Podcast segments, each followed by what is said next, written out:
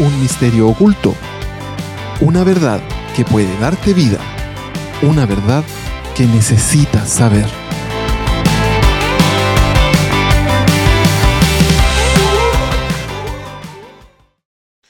Hola, ¿qué tal? Muy buenas tardes a toda nuestra audiencia. Estamos dando inicio al último programa de esta serie de podcast que hemos estado produciendo em, desde Valdivia, este podcast llamado Mensaje de Salvación, un podcast producido, apoyado por la Fundación Metanoia, em, junto a nuestros eh, panelistas que nos acompañan en este día, Daniela, Víctor y César, que nos ha acompañado en toda la segunda serie de de programas que hemos tenido. Le agradecemos también a Rodrigo Vergara que nos acompañó en los primeros tres en los primeros tres capítulos. Decir también que cada uno de los miembros de este podcast somos miembros, valga la redundancia, de la red de iglesias eh, Gracia y Cruz, una expresión de ella acá en la ciudad de Valdivia, al sur de Chile.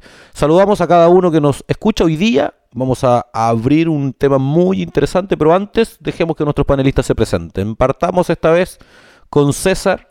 Hola, soy César, sigo siendo el reemplazante. Hola, ¿cómo están? Hola, soy Víctor, el antiguo. Hola, yo soy Daniela, eh, la joven. la joven y mujer, la única voz femenina que nos acompaña.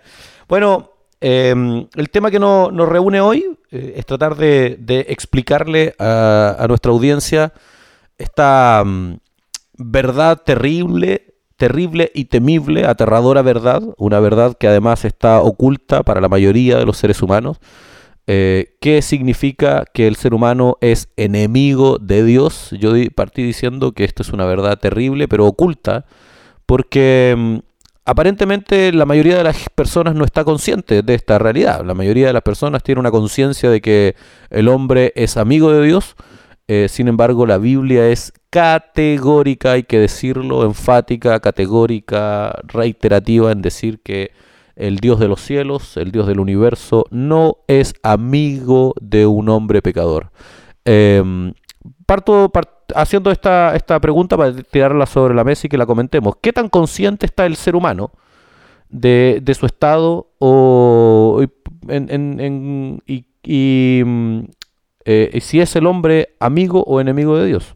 O sea, eh, bueno, comienzo, partiendo que el hombre eh, piensa, por lo menos gran parte de las personas creen que, no sé, o Dios es indiferente a ellos o Dios es su amigo, porque ellos sienten que no han hecho muchas cosas malas o Dios los puede comprender y cuentan con él como un consolador, un amigo con quien pueden apoyarse y pedirle ayuda.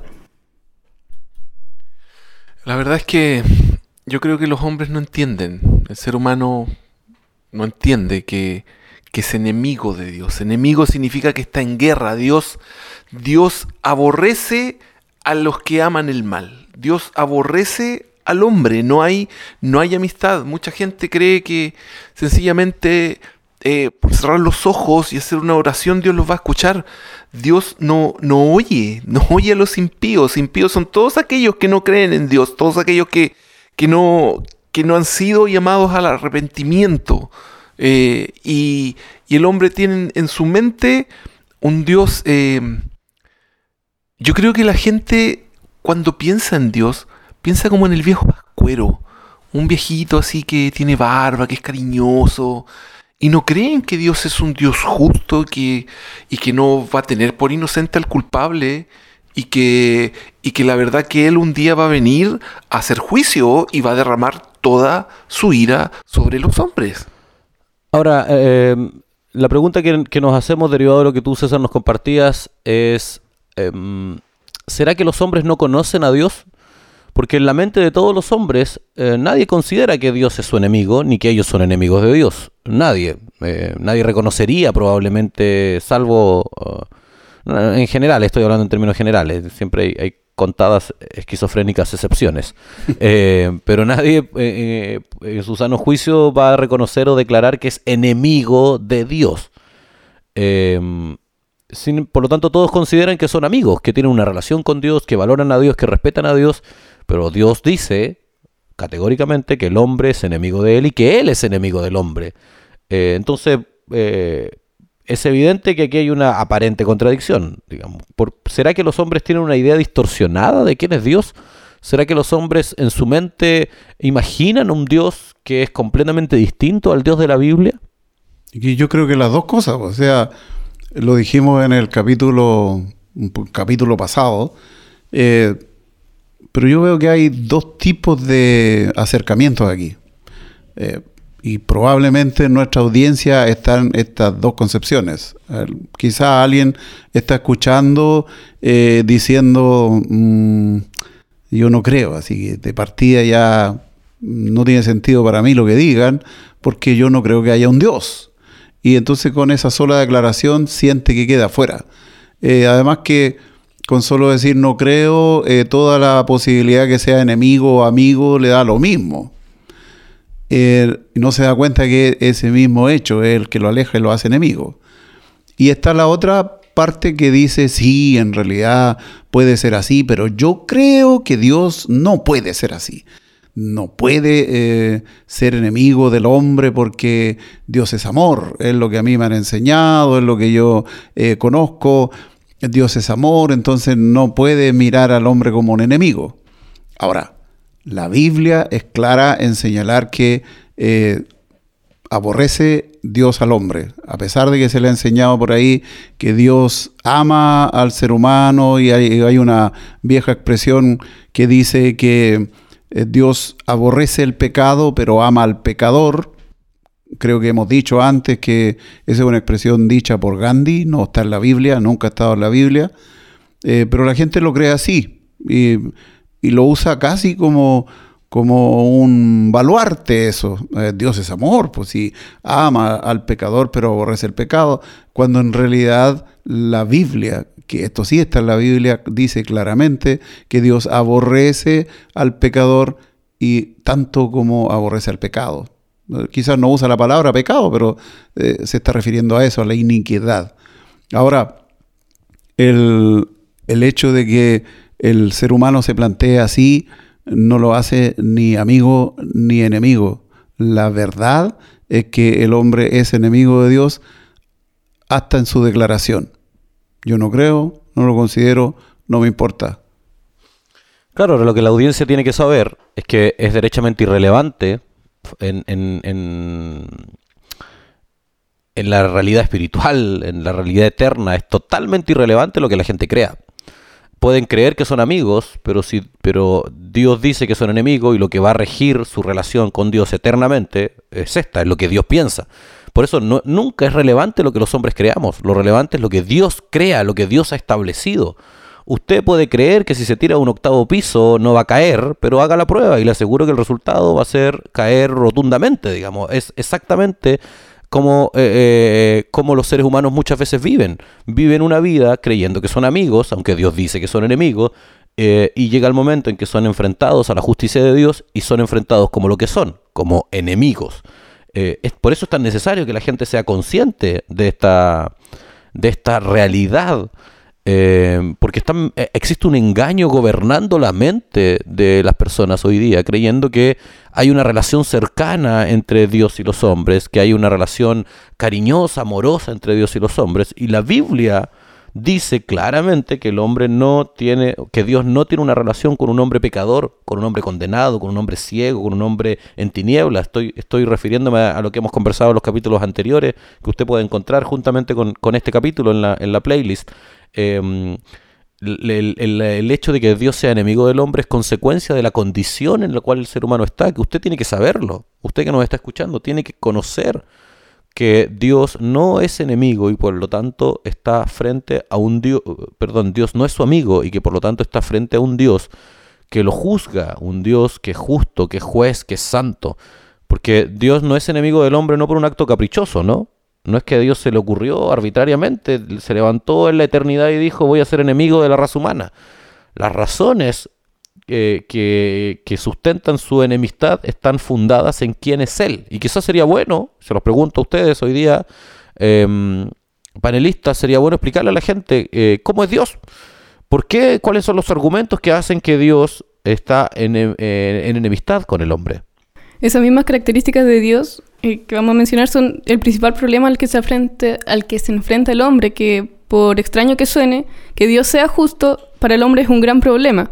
Dios es tres veces santo, la única característica que se repite tres veces, y el hombre es como es todo lo contrario a lo que podría ser. Dios es totalmente temible, es un Dios poderoso que está por sobre todo lo que conocemos y mucho más. Y el hombre es, es menos que una hormiga, no es nada. Comparado con él, es eh, todo lo que hace, todo lo que el hombre puede decir, que no esté en Cristo, está totalmente quebrantado y lejos de Dios.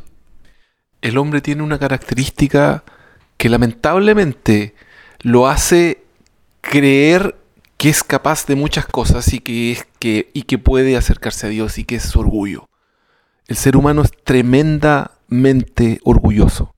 Y ese orgullo le, le hace pensar de que sencillamente por cerrar los ojos, doblar las rodillas, va a orar y Dios lo va a escuchar. Y va a hacer lo que Él quiera, lo que Él desea.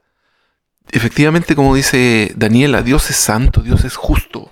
Dios no escucha a los pecadores. Dios no va a tener comunión con el ser humano que es pecador. Bueno, eh, y esta es la realidad terrible que, a la cual se enfrentan todos los seres humanos. El problema, como bien Daniela lo decía, el problema, la noticia más terrible para el ser humano es que Dios es bueno y nosotros no. Eh, y, y esta es una realidad chocante que tenemos que, que tenemos que reflexionar frente a eso. Porque eh, eh, quizás la gente que nos escucha dice, bueno, ya sí, ¿qué tanto? Dios es enemigo. El problema es que es que una cosa es ser enemigo del vecino, una cosa es ser enemigo de, del- de un, no sé, de una autoridad, pero otra cosa completamente distinto es ser enemigo del Dios del universo, del Dios que gobierna todas las cosas, el que hace que todas las cosas subsistan, el que define el tiempo, el dueño de todas las cosas, el que hace que, que los átomos, que las energías, que lo visible y lo invisible funcionen y operen el dueño de cada, el, el- el- el que hace y sustenta cada proceso de nuestra existencia, de nuestra vida, cada paso en nuestra, cada pensamiento, cada área de nuestro ser está bajo la autoridad de alguien que es enemigo de nosotros. Eh, es terrible, no, no, por eso el ser humano no puede. Hay, hay una famosa expresión bíblica que dice que ¿dónde me esconderé de ti? Hay, hay un escritor del Antiguo Testamento que hace esta reflexión. ¿Dónde iré? Dice, si voy al fondo, al fondo del Seol, ahí estás tú. No tengo dónde esconderme, porque el ser humano no tiene de dónde esconderse de, de- de Dios, que es su enemigo.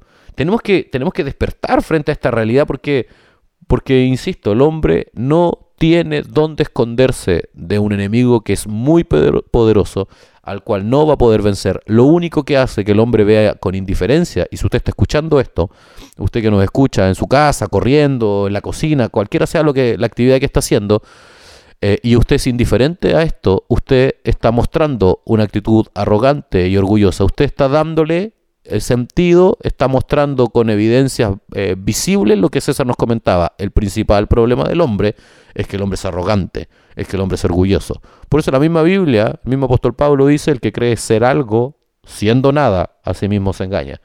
Esto es lo que la- la- las personas y el ser humano y la, la humanidad hoy día tiene que escuchar para despertar de este sueño, de este un sueño terrible y temible al cual se va a enfrentar si no se arrepiente.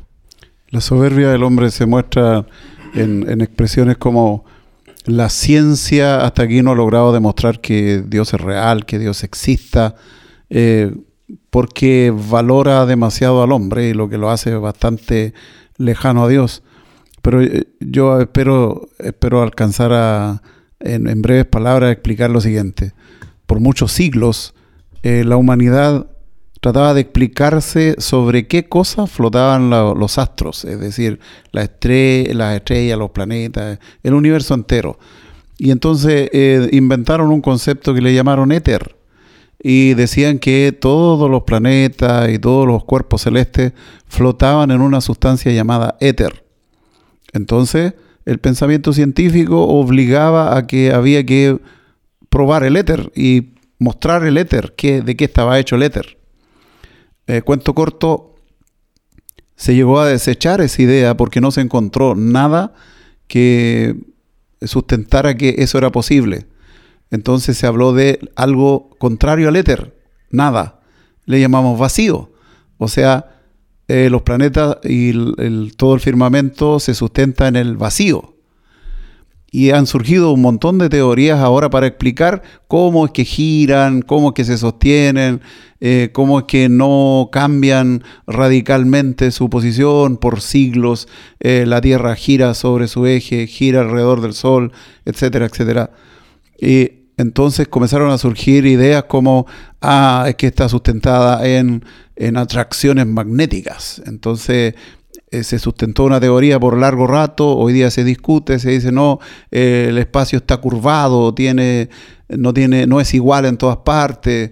Eh, se dice también que hay cuerdas, entonces la teoría de cuerdas la que está hoy en día, entre otras tantas porque el hombre va buscando alejarse de lo que es evidente.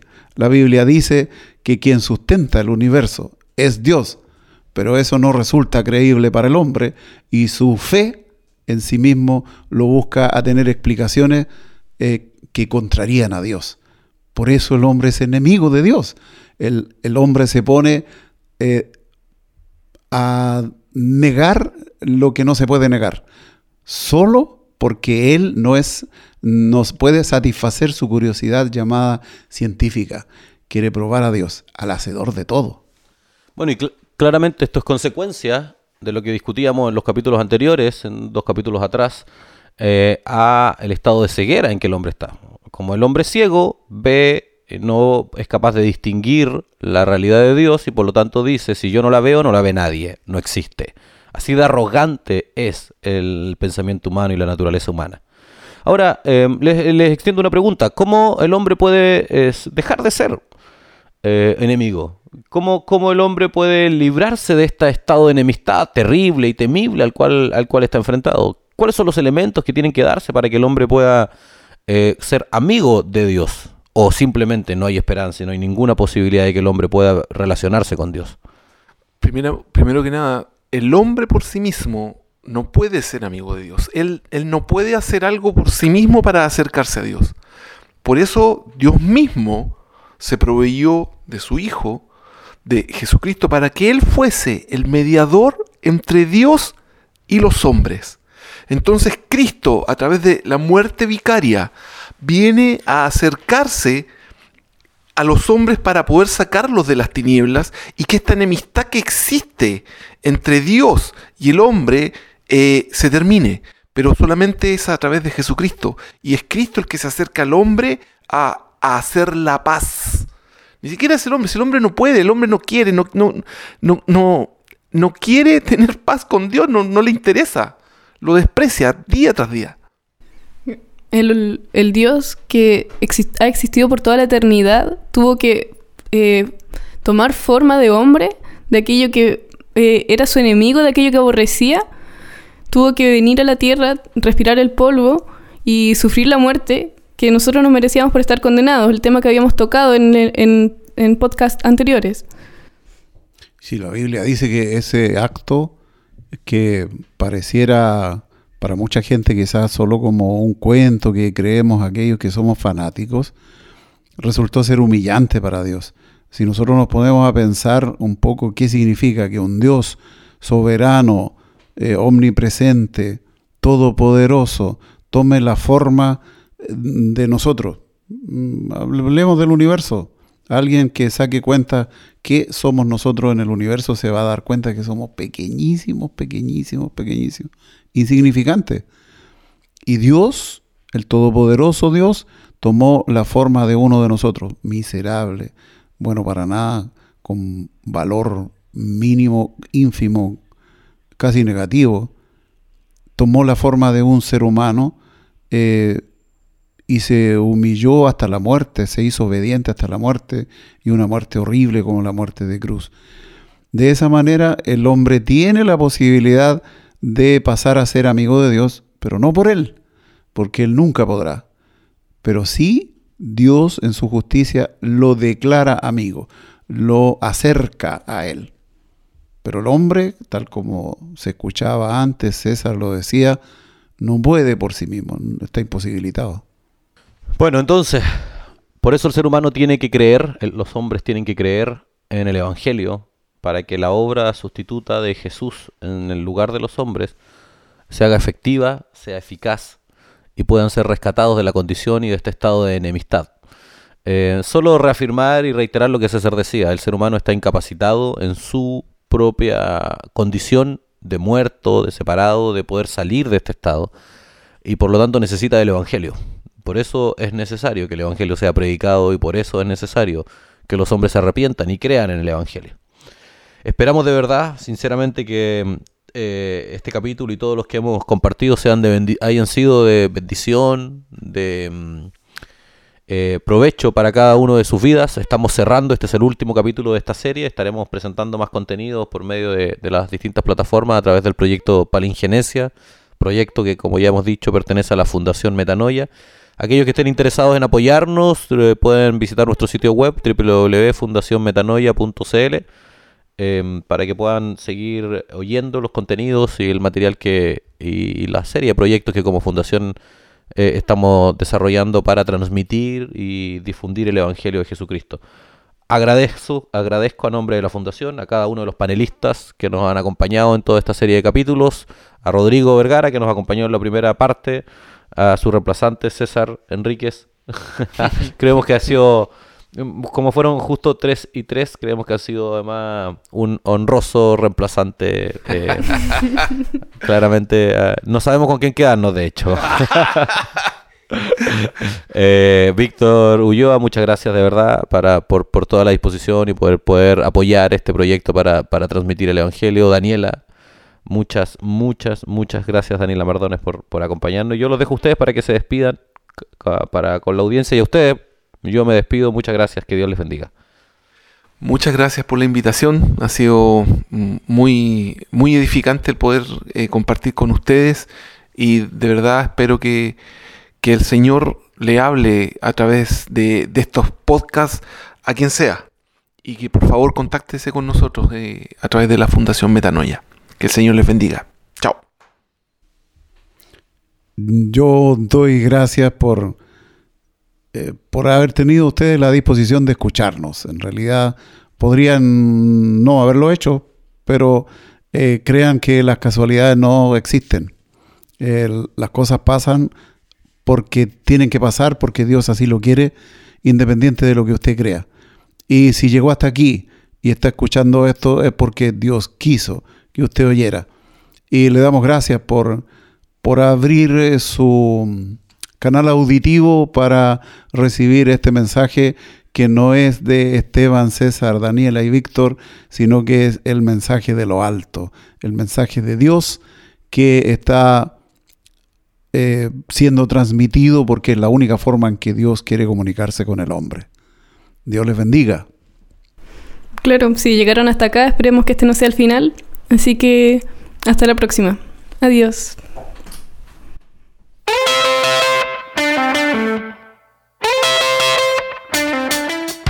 Un misterio oculto. Una verdad que puede darte vida.